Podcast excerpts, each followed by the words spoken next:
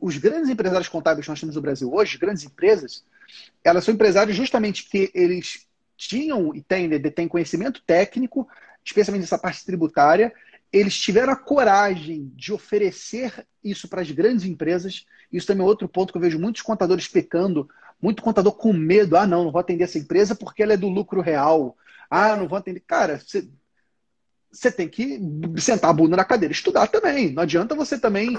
É, não, não é fácil. E não ser fácil é bom, porque quando não é fácil, separa os aventureiros dos comprometidos. Quando Sim. tudo é muito facinho, você tem o problema de você ter um aventureiro, que ele vai cobrar barato, que ele vai entregar de qualquer jeito. Quando você tem uma área que ela é tecnicamente difícil, como são muitos do, dos, dos, negócios com operações tributárias complexas, uhum. você, é bom porque poucos contadores vão ter a coragem e energia que você está tendo para fazer dar certo. E hoje, grandes empresas contábeis têm esse traço de que são contadores tecnicamente bons, especialmente na parte tributária, e contadores que sabem vender. Uhum. E isso é um ponto muito, muito nítido para mim, Cris. Eu tenho a oportunidade de conhecer muito dos contadores. Os maiores contadores do Brasil, eu tenho a oportunidade de conversar com eles, de estar em grupos.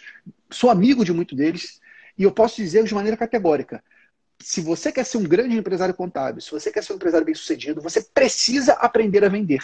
Não há nesse Brasil um grande empresário contábil que não sabe vender. Não sabe vender. Porque se ele não souber vender, ele não conquista nenhum cliente. Ele não convence a equipe dele, ele não sabe convencer a família dele, porque tudo implica negociação.